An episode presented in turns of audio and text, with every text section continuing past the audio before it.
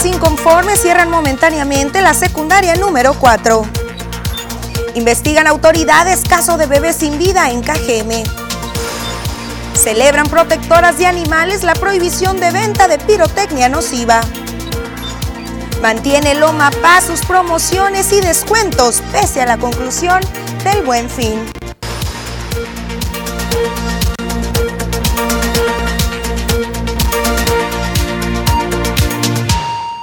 Tal? Muy buenas tardes, bienvenidos a la segunda edición de las noticias. Qué gusto tenerlos por acá como todo y cada uno de los días con ese interés de mantenerse informado acerca del acontecer, por supuesto, más relevante de las últimas horas. Le recuerdo las diferentes plataformas digitales que están completamente a su disposición para mantenernos en comunicación.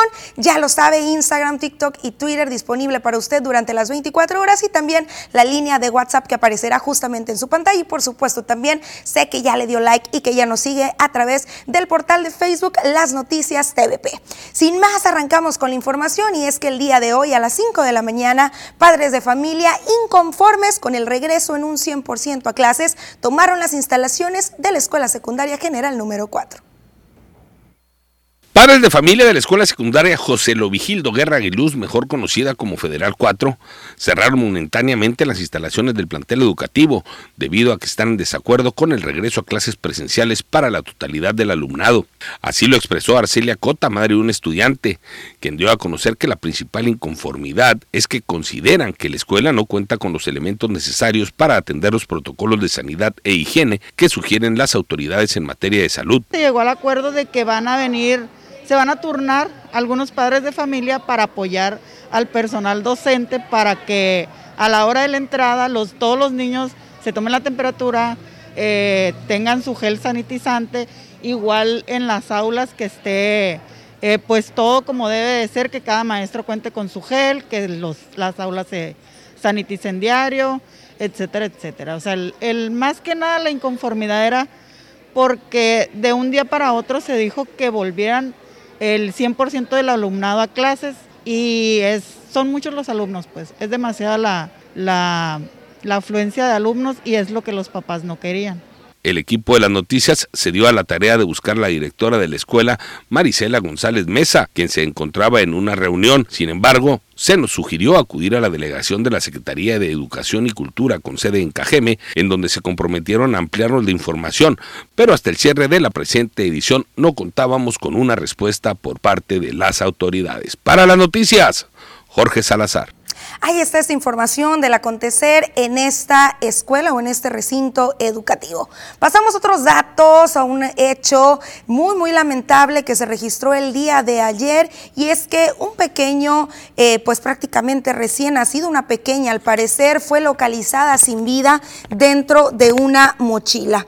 Fue en las instalaciones, en unas instalaciones abandonadas y en las penumbras donde eh, fue encontrado el cuerpo ese que les comento de un bebé, al parecer del sexo femenino, al parecer de ocho meses de gestación. El lamentable hallazgo se registró en el lugar que se ubica por la calle Manuel Glutier y Norman E. Borlow. Trascendió que fue el velador del inmueble quien cuando realizaba un recorrido de vigilancia encontró una mochila de color negro en cuyo interior se encontraba el bebé, quien al parecer aún tenía el cordón umbilical y al parecer también en la mochila había una placenta.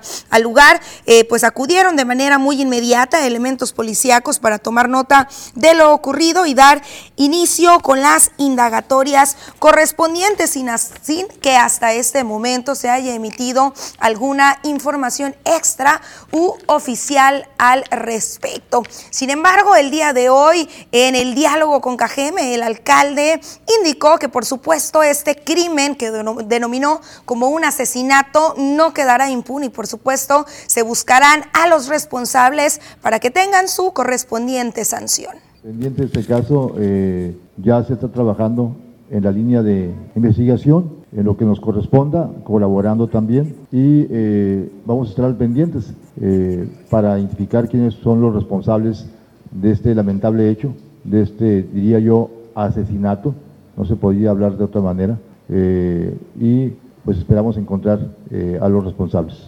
Regresamos al tema de Guaymas que tanto ha dado de qué hablar y del cual, por cierto, continúan aún las diversas investigaciones por parte de los tres órdenes de gobierno. Y justamente María Dolores del Río Sánchez, secretaria de Seguridad Pública, informó que son ya 11 los detenidos por su posible relación con los hechos del pasado jueves y adelantó que los operativos se han extendido al Valle de Guaymas y Empalme en busca de esclarecer el asesinato de tres personas, donde también resultaron dos más lesionadas. Vamos a escuchar un poco de sus declaraciones.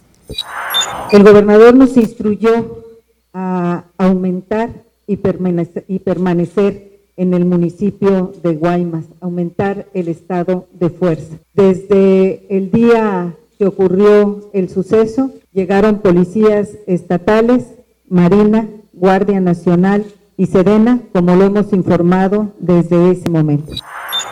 La fiscal general del Estado, Claudia Vindira Contreras Córdoba, reveló que a 60 horas de los hechos acontecidos en Guaymas se han recabado ya 24 acciones de datos de prueba y más de 22 solicitudes de dictámenes. Informó además que ya se identificó al sicario abatido por las fuerzas de seguridad que estaban en el lugar y se trata de una persona de 49 años de edad, quien era limpiavidrios y sufría problemas de adicción.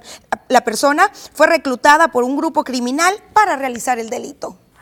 Por supuesto que vamos a seguir haciendo la investigación en relación a estos hechos y recabando estos dictámenes que fueron solicitados para darle respuesta y resultados a las y los guaymentes, pero además a todo nuestro Estado y al país, dejando patente el compromiso de que vamos a dar resultados y a esclarecerlos y sobre todo a devolver la tranquilidad para Guaymas. El delegado de la Fiscalía General de la República, Francisco Sergio Méndez, expuso también que durante estas investigaciones que se ejecutan para dar con los responsables del ataque armado del pasado jueves, junto a la Secretaría de Marina, se efectuaron 11 cateos en Guaymas, donde se detuvieron ya a 11 personas en posesión de droga, las cuales están siendo ya interrogadas. Por supuesto que tenemos el mejor empeño en que estos acontecimientos delictivos no que impulsará todo lo que legalmente proceda a efectos de dar con los responsables y que tengan el castigo que la ley contempla para ellos. Bueno, la zozobra y el temor y el miedo que vivieron quienes atestiguaron estos hechos del pasado jueves estuvieron platicando con mi compañero Jorge Salazar y esto es lo que nos platicaban. Nos encontramos en el exterior del Palacio Municipal de Guaymas, donde una agresión armada la noche del jueves dejó como víctimas tres personas sin vida. Irónicamente, un día salimos a buscar justicia por las mujeres y terminamos pidiendo justicia para una de nosotras. Manifestó Reina, integrante del colectivo Feministas del Mar y testigo de los lamentables hechos ocurridos la noche del jueves en el exterior del Palacio Municipal de Guaymas, en donde perdieron la vida tres personas, una de ellas la joven activista Lucero Marisol y una escolta de la alcaldesa Carla Córdoba identificado con el nombre de Antelmo Eduardo, además de un presunto delincuente. La también activista relató que el grupo de manifestantes se encontraba en el exterior del Palacio Municipal cuando llegó la alcaldesa. Se dirigió a saludarlas, se tomó la acostumbrada foto, le entregó unas veladoras y se retiró. Instantes después se escucharon las primeras detonaciones, después todo fue un caos. Eh, nosotros al momento, ya, ya después de tomar esa, esa fotografía, cada quien estábamos ya levantando las pancartas, estábamos ya despidiéndonos ¿no? del evento porque pues había ya concluido y al escuchar la primera detonación corremos, en mi caso yo corro al interior del, Palacio Municipal y busco un lugar donde, donde resguardarme. ¿no? En, el caso de, de Marisol no entró al Palacio Municipal. Por su parte, Omar S., reportero freelance que se encontraba en el lugar, relata que en esos momentos estaba parado en la esquina de las calles Aquiles Cerdani 23, a un costado del comisario Andrés Humberto Cano a huir, cuando escuchó las primeras detonaciones. Las detonaciones y, y, la, y la granada. Fue lo único que vi cuando, iban, cuando ya se escondieron los militares. Atrás del carro de la alcaldesa, atrás de los carros que estaban aquí, la alcaldesa quedó donde, está el carro del síndico, del síndico del ayuntamiento. Ahí quedaron, ahí estaban. No, no venía bajando. escucharon? ¿Fueron ráfagas, detonaciones aisladas? ¿Cómo fue? Fueron ráfagas y fueron detonaciones diferentes lados. Yo los vi diferentes diferentes ángulos, porque yo lo vi como, como yo lo escuché como si fueran cohetes, pues, porque la alcaldesa le, le dio le dio dos veladoras a la feminista, pues a la feminista del mar. Sí, a un compañero de, de, comunicación social. Yo vi cuando cayó, yo lo vi cuando cayó, que empezaron a correr los militares. Se sentía muy tenso, se sentía muy tenso. Para las noticias, Jorge Salazar. Con esto pasamos a la primera pausa comercial y estamos de regreso con más detalles e información.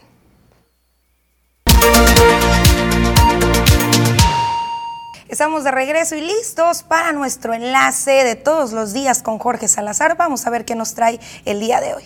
Susana, amigos del auditorio, tengan ustedes una extraordinaria tarde. Como pueden ver en sus pantallas o en sus dispositivos electrónicos, nos encontramos en la sala de Cabildo del Ayuntamiento de Cajeme, donde hace aproximadamente entre 3 y 5 minutos acaba de terminar la comparecencia del exalcalde Sergio Pablo Mariscal Alvarado ante la comisión eh, mixta plural, en donde fue cuestionado respecto a su desempeño durante la administración anterior, particularmente en la ejecución de algunas obras como eh, la ciclovía eh, la Universidad de El Policía, donde integrantes de esta comisión no tenían eh, claro, no les quedó claro en una comparecencia que de acuerdo a algunos generó eh, más dudas que respuestas respecto a dónde están los recursos que se pensaban ejercer en estas obras que finalmente desde el inicio de la presente administración fueron canceladas. También se le comentó sobre eh, el hecho de haber, eh, antes de salir eh, de su administración, haber renovado el contrato con Solacua en el organismo operador municipal de agua potable. También se le cuestionó sobre los recursos para bacheo, sobre la calidad de las obras durante su gestión. El alcalde finalmente, el exalcalde, perdón, finalmente se dijo satisfecho de eh, los resultados que él le generó a los cajemenses durante el periodo 2018-2021. Ok, ok. Eh, ¿qué, qué, fue la justificación o la situación que dijo también conforme a que no se presentó durante el primer llamado? Ah, finalmente, eh, el tema no fue abordado. A quienes estuvimos aquí presentes nos pareció más relevante escuchar de viva voz en dónde quedaron estos recursos. Se le cuestionó sobre los recursos que quedó la federación eh, de destinar para labores de bacheo tras la, operación de compra-venta del estadio Tomás Oros Gaitán, un recurso que se había eh, anunciado estaría destinado a rehabilitar eh, las principales avenidas del municipio de Cajeme. Hizo el exalcalde observaciones en relación a que recursos muy particulares que prometió la federación que llegarían a Cajeme finalmente eh, le fueron asignados a la administración estatal que en su momento encabezó Claudia Pavlovich Arellano, pero que no aterrizaron aquí en el municipio. Supongo que también estuvo por ahí pues latente sobre la mesa el tema de los ciclovía y otros temas que habían indicado en los cuales tenían duda el cuerpo de regidores y de la comisión plural. ¿Qué, ¿Cuál fue la reacción también de los regidores? ¿Lograron eh, subsanar estas dudas que tenían o se le volverá a llamar o cuál es el panorama, la reacción del cuerpo de regidores? en ese sentido él respondió a las preguntas relacionadas, como bien lo dijiste, con el de la ciclovía eh, donde se le cuestionó el, costo de, esta obra, eh, particularmente el de la señalización, que se hablaba de un costo de aproximadamente los 2 millones de pesos únicamente en señalización, eh, una observación que le hicieron debido a que el costo pareciera de demasiado elevado únicamente para destinarse a material de señalización. Se le cuestionó también sobre lo que los regidores eh, llamaron un contrato leonino con el Club Yaquil de Ciudad Obregón. Se le cuestionó también sobre el recurso de la Universidad eh, del Policía, de la cual se colocó una primera piedra y después eh, ya no se siguieron con esos trabajos. Finalmente eh, lo siguieron eh, cuestionando sobre los temas eh, de bacheo, sobre el tema de los presupuestos.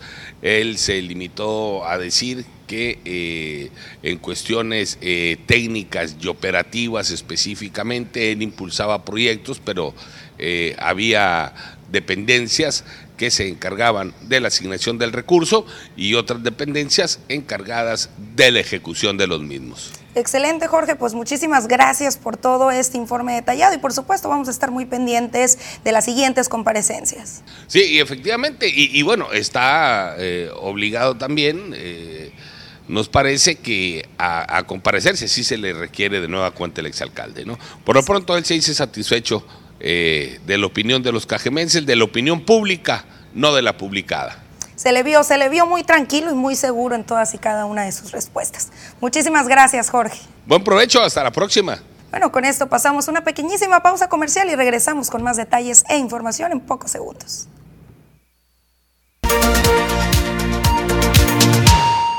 Estamos listos con todos los detalles del clima con Diana Zambrano.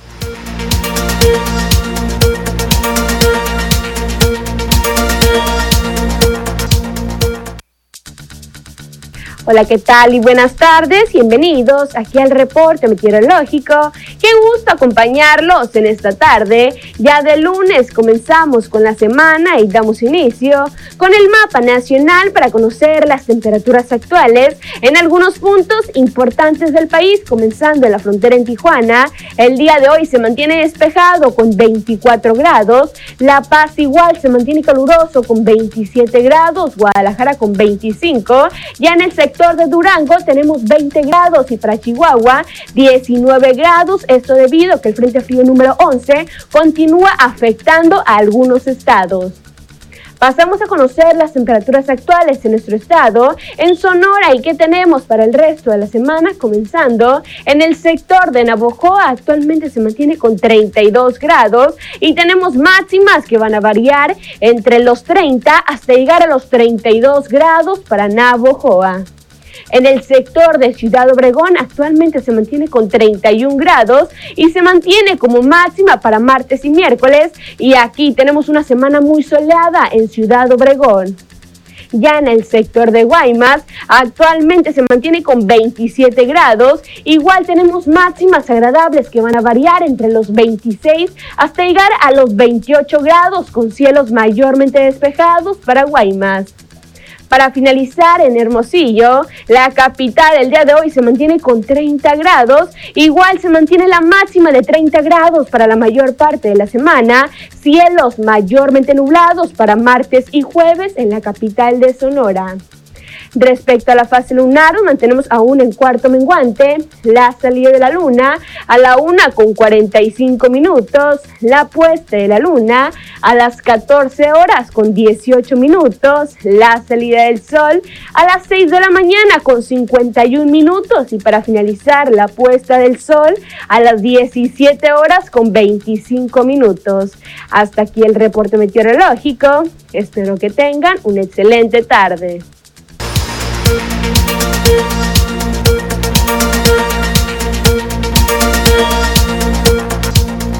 Gracias como siempre por todos estos detalles del clima. Pasamos información eh, registrada durante el día de ayer, positivas noticias para diversos grupos que durante años se mantuvieron en la lucha y es que en sesión ordinaria y privada de Cabildo, los regidores aprobaron por unanimidad la cancelación de la expedición de los permisos de productos pirotécnicos de fuerte detonación y con alta calidad de pólvora, cantidad de pólvora, por considerarlos como de riesgo para la salud humana y dañinos para las mascotas, además de que los artefactos explosivos están fuera del catálogo permitido por la Unidad de Protección Civil Municipal.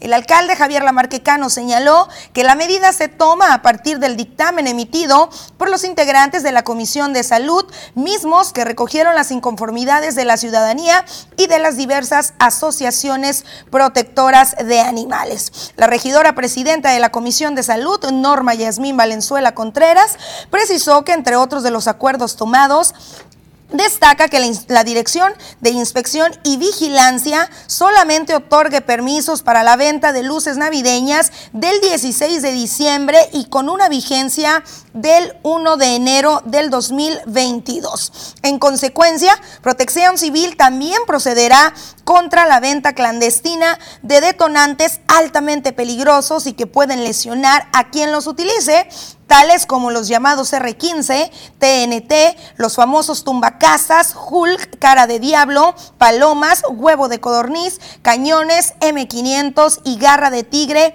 entre otros más. Ahí está la información y justamente en torno a este tema, las diversas asociaciones protectoras de animales celebraron, celebraron esta decisión, pero aseguran que aún hay cabos sueltos que se deben atender. Como un avance significativo, describió la presidenta de la Casa Hogar para Perros y Gatos Desprotegidos la prohibición de la venta de pirotecnia con pólvora, aunque aún quedan algunos cabos sueltos. Luz Esther Salazar León indicó que es necesario tener claras las sanciones o multas al respecto y no confiarse solo en los posibles decomisos esto es un paso más, no un logro más, porque ha habido muchos, muchas muertes de animales, muchísimas. Incluso, como te digo, hasta los mismos dueños fueron atacados muchas veces por los la gente inconsciente, ¿no? Que les aventaba cohetes a los animales y ellos por salir en su defensa, eh, muchas veces hasta ellos fueron accidentalmente pues quemados, ¿no? Ya sea de la mano o, o a su casa que les hayan aventado un Se mantiene la confianza en las autoridades de que pondrán en ejecución esta nueva regla para el municipio a favor de las mascotas y los mismos ciudadanos, indicó, pero es necesaria también la participación de la población con su conciencia. Javier Lamarquecano, alcalde de Cajeme, añadió que aunque no se cuenta aún con una multa en específico, podrían utilizarse otras para sancionar a quienes incumplan.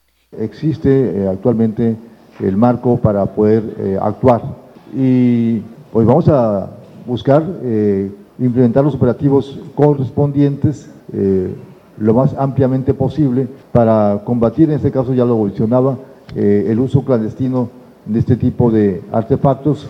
Vamos a hacer una revisión del, reglamento para, si hay imprecisiones o vacíos legales, vamos a mejorarlo. Con imágenes de Jesús Gastelum para las noticias, Susana Arana. Bueno, no existe aún dentro del bando de policía y buen gobierno, dentro del reglamento del municipio de Cajeme, una multa en específico por incumplir con la venta de este tipo de artefactos. Sin embargo, ya lo comentaba el alcalde, habrá maneras de poder multar a quienes realicen esta práctica que es ilegal, como por ejemplo multándolos por perturbar el orden público, por mencionar alguna de las multas que se pueden colocar. Pasamos una pequeñísima pausa comercial y regresamos con más detalles e información en pocos instantes.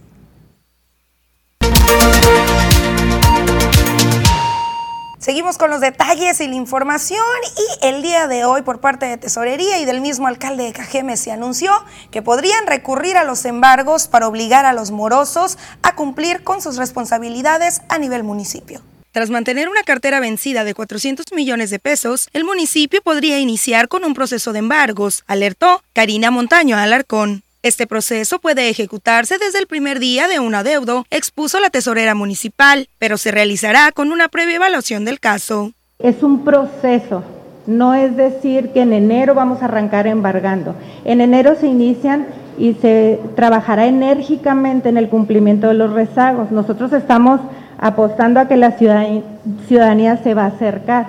De todas formas, es obligación del municipio buscar estos esquemas y trabajarlos. Ahora bien, empiece, acuérdense que el procedimiento administrativo de ejecución inicia con la notificación, después el señalamiento y el embargo. Esta mecánica, avalada por la ley, no se convertirá en una cacería de brujas, indicó el alcalde Javier Lamarquecano, y no atentará contra quienes no pueden pagar. Cuando se dice que se van a tomar medidas más firmes, no se está hablando de una cacería de brujas, sino se, se, habla en principio de un llamado para que eh, la ciudadanía eh, contribuya eh, y conjuntamente trabajemos en la línea de reforzar las finanzas del ayuntamiento. No se está pensando tampoco en una campaña de embargos, no.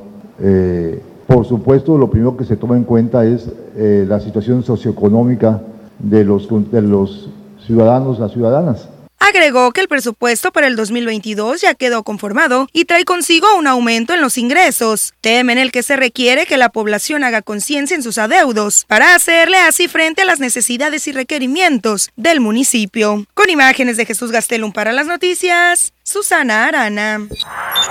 Para contribuir justamente en estos temas de recaudación, el OMAPAS mantiene sus promociones y descuentos pese a la conclusión del buen fin. Además, mantiene activo el sorteo navideño justamente en busca de aumentar aún más la recaudación que ya tiene un aumento del 30%. Luis Castro Acosta, director general del organismo, indicó que previo a la pandemia no se había logrado superar las metas de recaudación, aunque sí ha mejorado. De 37 millones que se espera esperaban obtener por mes, se han recaudado apenas 24 27, mencionó, pero se confía en un aumento tras la entrega de las cajas de ahorro y aguinaldos por parte de la población. Vamos bien, se está generando buena expectativa por parte de la ciudadanía, han estado acudiendo, como bien saben, también iniciamos lo que es el, el sorteo navideño, el cual se ven las urnas llenas, gracias a Dios están asistiendo la gente y confiando en poder generar o ganarse un premio, un premio el día 24 de diciembre y por supuesto regularizarse, que es lo que interesa también para el ciudadano y por supuesto al organismo también, y por supuesto que se generen el mejores servicios, que es la finalidad. Y esperamos cerrar en buenos, en buenos números, sabemos que ya traíamos un rezago considerable en tema de los derivados de los descuentos que se estuvo realizando. Eh, por muchos años, ¿no? Entonces vamos, vamos poco a poco y la verdad que estamos aceptando y la ciudadanía está aceptando bien el proceso y la forma de trabajar de esta nueva administración. Bueno, para evitar que los comerciantes se conviertan en víctimas de fraude tras darse a conocer que se ha detectado la circulación de billetes falsos, Ivonne Llamas Asensio hizo un llamado a los propietarios de los diferentes establecimientos para que tomen precauciones para no sufrir pérdidas económicas onerosas. La presidenta de la Cámara Nacional de Comercio de Ciudad Obregón recomendó a los comerciantes realizar cobros por medio de tarjetas de crédito o débito a partir de ciertas cantidades y consideró que el fraude derivado por transacciones con circulante apócrifo podrían incrementar con relación al año anterior. Yo les sugeriría que procuren no vender en efectivo, que procuren vender con tarjeta para que pueda llegar ese recurso. No sé con qué finalidad de verdad, este, eh, a veces uno por la tranquilidad de que, ah, pues agarré 100 pesos, era falso. Entonces hay que tener mucho cuidado en el tacto y si no tienen eso, pues nomás que empiecen a buscar el no recibir efectivo de, cierta denominación, sino más bien que empiecen a buscar, si son 500 pesos, que busquen que sea en efectivo, digo que sea en tarjeta de crédito, los cobros arriba de 500 para que no pierdan, pues es más seguro una tarjeta de crédito que un efectivo, desgraciadamente. En otros temas, a casi un mes de colocarse una denuncia por un caso de presunto abuso eh, sexual, de acoso sexual dentro del cuerpo de bomberos, no hay avances en el tema, indicó Ángel García Tellechea. El comandante del cuerpo de Ciudad Obregón, del cuerpo de bomberos, indicó que el acusado tiene ya nueve días suspendido por orden de la unidad de responsabilidad administrativa, mientras que la presunta víctima se mantiene con permiso por su embarazo. La persona que está siendo acusada eh, tiene aproximadamente ocho días que ha sido suspendida de sus labores. Eso fue por una orden de la Unidad de Responsabilidad Administrativa de la URA. Eh, está suspendido y hasta que no se resuelva ah, la situación, ya sea que dictaminen que se reincorpore o baja definitiva del departamento. Bueno, este 30 de noviembre en una comparecencia se podría dar resolución al caso, mencionó, y mientras la denunciante voluntaria se mantiene en permiso tras su embarazo. Hasta que nos, sí, hasta que nos den la resolución, eh, ya decidirá la unidad de responsabilidad administrativa eh, cuál es la resolución y eso es lo que vamos a, proceder a hacer, no es lo que se va a acatar, dependiendo de la investigación que se haga y a los, a los términos que ellos lleguen, pues nosotros tenemos que respetarlo. Pasamos una pequeñísima pausa comercial.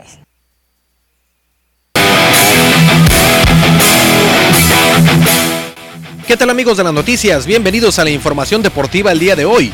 El lanzador abridor derecho Kevin Guzman y los azulejos de Toronto están de acuerdo en un contrato de 5 años y 110 millones de dólares. Guzman fue un abridor confiable a principios de su carrera, registrando una efectividad de 4.22 y un whip de 1.34 y una proporción de ponches por base por bolas de 3.02, mientras que promedió 146 entradas por temporada para los Orioles de Baltimore, Bravos de Atlanta, Rojos de Cincinnati del 2014 al 2019. Kevin Guzman, originalmente obtenido con un contrato de un año y 9 millones de dólares, registró una efectividad de 3.62 con 79 chocolates y solo 16 boletos en 59 entradas y dos tercios de trabajo durante la temporada 2020 acortada por el COVID-19. Guzman podría ayudar a llenar un nuevo hueco en la rotación de los azulejos de Toronto. La semana pasada Toronto perdió al lanzador abridor Steven Matz. El jugador de cuadro Marcus Simeon y los Rangers de Texas están en un acuerdo de un contrato de 7 años. Después de luchar en la campaña 2020 acortada por los Atléticos de Oakland, Simeon apostó por sí mismo la temporada baja pasada, aceptando una oferta de un año con el equipo de los Azulejos de Toronto en un intento por reconstruir su valor y reingresar a la agencia libre. Apostó bien Simeon, se movió a la segunda base con los Azulejos de Toronto y respondió con una de las mejores temporadas de poder para un segunda base en la historia de las grandes ligas, bateando .265, 334 538 con 45 cuadrangulares rompiendo el récord de Brian Dosser de cuadrangulares para un segunda base. Esta es solo una de las varias contrataciones que seguramente harán los Rangers de Texas de cara a la temporada 2022 porque el equipo se encuentra en una etapa de reconstrucción y busca regresar a una serie mundial pronto. También se habla que buscan cumplir el sueño de Clayton Kershaw de jugar en Texas, pues el zurdo estelar de los Dodgers de Los Ángeles es nativo del estado tejano, aunque se torna complicado pues Kershaw busca quedarse en Los Ángeles por petición de su familia. Yeah. Continuaron las acciones de la Liga de Béisbol Municipal en Bacum, Sonora, donde Jamison continúa invicto en el certamen al barrer en la jornada dominical a la novena de Red Sox con pizarra de 4 por 1 y 6 por 2 y llegar así a 8 triunfos y 0 descalabros. El equipo de San José barrió al campo 60 para irse a la segunda posición con 7 victorias y una derrota al acecho de solo un tropiezo de Jamison para poder empatarlos en el standing. Hablar de juegos parejos es mencionar el duelo de Atotonilco y el Polvorón, quienes dividieron, pues el juego matutino fue para Atotonilco 12 por 10 en un festín de batazos y en el siguiente partido, el Polvorón se vengó en lo ocurrido por la mañana y triunfó con paliza de 19 por 8, donde también hubo división de honores fue en la serie de Marlins y Laguneros en la cual Marlins pegó 5 por 4 y después los Laguneros doblegaron al rival 10 por 5. Para el próximo domingo, el campo 60 enfrentará a Jamison, a Totonilco, a San José, Red Sox ante el equipo de Laguneros y los Marlins ante el Polvorón.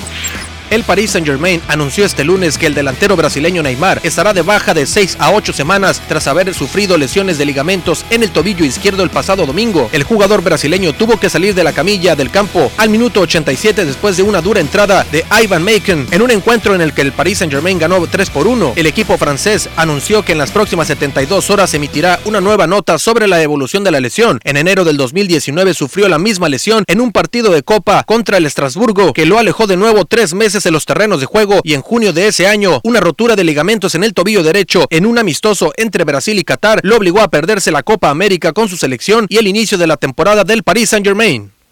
El Madison Square Garden fue testigo de una de las que posiblemente sea la sorpresa del año en el boxeo, con el inesperado triunfo por decisión unánime del australiano George Cambosos sobre Teófimo López. El australiano se consagró campeón indiscutido de peso ligero de la Asociación Mundial de Boxeo y Federación Internacional de Boxeo. La sorpresa comenzó a cocinarse desde el primer episodio, cuando el invicto Cambosos mandó a la lona a López con un potente derechazo al rostro. La velocidad de Cambosos fue demasiado para López, quien nunca pareció estar cómodo y tuvo que remar contra la corriente desde entonces. Con esta victoria, Camboso se convirtió en el tercer peleador que se consagra campeón absoluto de una división uniéndose a Josh Taylor, quien domina en las 140 libras, y el mexicano Saúl El Canelo Álvarez, monarca absoluto de las 168 libras. Con eso amigos llegamos al final de la información deportiva el día de hoy. Quédense con más información aquí, en las noticias.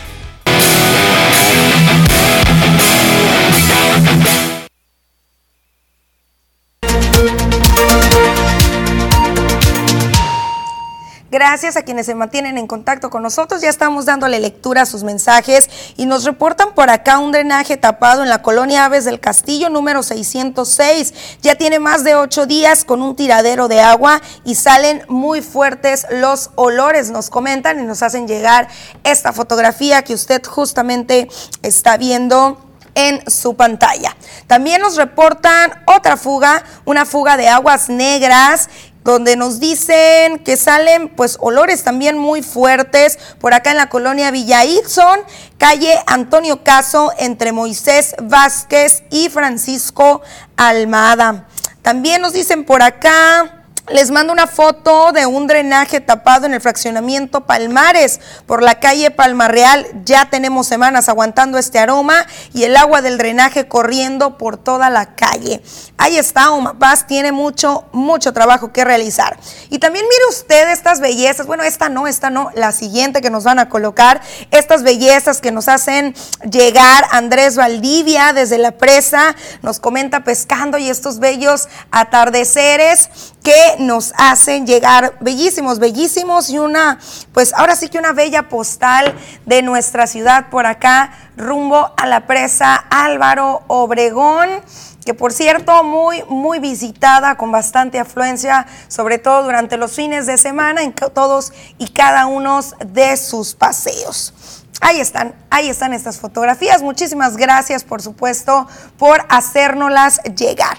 Y bueno, pasamos a temas que tienen que ver con el desempleo. Ya tenemos algunos días hablando sobre este hoyo, porque así lo diagnosticaron o así lo han mencionado los diversos entes, instituciones, organizaciones que conocen sobre este tema. Y justamente la Confederación de Trabajadores de México pide imaginación a las autoridades de los tres niveles de gobierno para salir de este enorme hoyo en el que se encuentra el municipio de Cajeme. A ponerle imaginación al problema de la falta de empleo en Cajeme, llamó el secretario general de la CTM en Sonora, Javier Villarreal Gámez, pues sí se puede salir del rezago en el que se encuentra. Esto le queremos pedir al presidente que busquemos reservas territoriales para que tengamos lotes con servicios que hagan propicio que incluso con dinero del crédito del trabajador se puedan hacer fideicomisos, ya lo estamos haciendo en Cananea imagínense lo que implicaría para la industria de la construcción, que tengamos aquí en Cajeme la construcción de 30 mil viviendas. Pero póngale 10 mil, no se vayan tan lejos. 10 mil cuyos créditos están disponibles, pero no hay terreno disponible con servicios para ello.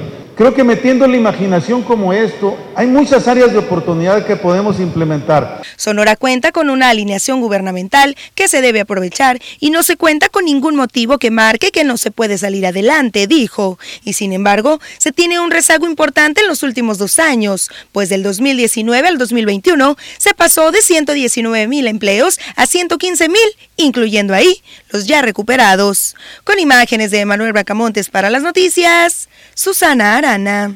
En otros temas, una demanda positiva por el cierre de año esperan registrar los taxistas de Ciudad Obregón este mes de diciembre tras vivir un 2021 complicado. Rodrigo Minjares Blasco, secretario general del Sindicato de Taxistas, adherido a la Confederación de Trabajadores de México, explicó que este 2021 no solamente fueron afectados a causa de la baja demanda que dejó la pandemia, sino por el alza en sus insumos y tras ser víctimas constantes de los asaltos. Muchos clientes se molestan porque son clientes de todo el año y de siempre, ¿no? Pero ya a ciertas horas de la noche la delincuencia sí nos ha frenado un poco para entrar a esas colonias.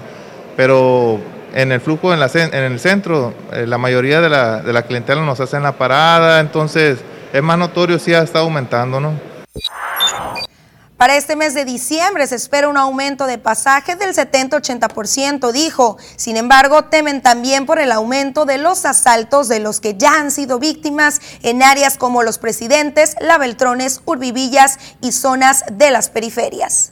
Bueno, pasamos a otros detalles, a otra información que tiene que ver con el tema policiaco y es que continúan, continúan los asesinatos en el municipio de Cajeme y tras los ataques armados que se registraron durante el fin de semana y las primeras horas de este lunes 29 de noviembre, suman en el municipio de Cajeme 46 ejecuciones durante el mes de noviembre. Los últimos hechos se registraron en la colonia Benito Juárez, mejor conocida como Plan Oriente cuando el interfecto al parecer se encontraba por fuera de un domicilio ubicado por la calle Juárez entre Zaragoza y no reelección. El cuerpo de la víctima de la agresión armada, cuya identidad hasta el cierre de la presente edición no se ha logrado establecer, quedó tendido en la vía pública. Hasta el lugar del ataque llegaron elementos policíacos de diversos órdenes de gobierno, quienes se dieron a la tarea de iniciar con las indagatorias correspondientes. Durante el fin de semana también se registraron ejecuciones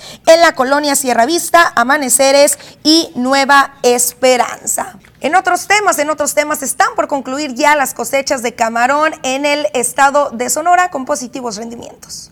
Aunque los insumos para la acuacultura aumentaron de manera drástica este año, los resultados del ciclo fueron más que positivos, con el incremento del 70% en la demanda del mercado mexicano. Juan Alonso Arias Borges, presidente de la Asociación de Productores Acuícolas de Sonora, detalló que este año fue atípico para el camarón de cultivo, pero por el lado positivo, en parte por la falta de producto del mar. Para nosotros fue un año atípico, fue un año positivamente, ¿verdad? Donde, donde el, consumo estuvo fuerte, eh, se, se manejaron bien los precios. Yo creo que se debió a la falta, a la falta de camarón. Hubo, hubo acuérdense que hubo unos problemas en Sinaloa muy fuertes también, con unas lluvias que se llevaron algunas hectáreas de camarón y es un camarón que hizo falta en el mercado. Este ciclo se van a obtener 72, 73 mil toneladas o poco más, dijo, con lo que se superarán o igualarán las 70 mil del año pasado y se estará más cerca de llegar a la meta histórica de las 80 mil toneladas que se registraron durante el año 2008-2009. Ya dar cerca del 100% terminado.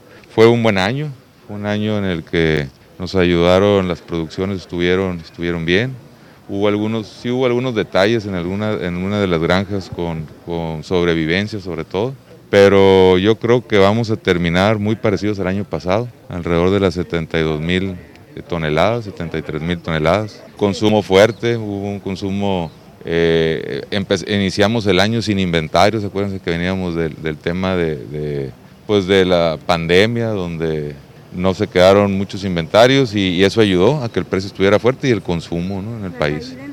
Con imágenes de Alan Soto para las noticias, Susana Arana. Bueno, para lograr llevar los apoyos de la congregación María, Mariana Trinitaria, la diputada local eh, Margarita Vélez de la Rocha insiste en impulsar las labores de esta congregación por todo el estado de Sonora. Recordó que durante su labor en el DIF CAGEM en la administración anterior se trabajó ya de la mano con la congregación, logrando grandes impactos sociales que deben llegar ahora a todos los municipios. Al momento, CAGEME sigue con un trabajo conjunto con esta congregación, dijo, y se ha logrado ya la vinculación en Nogales y en otros puntos del estado de Sonora.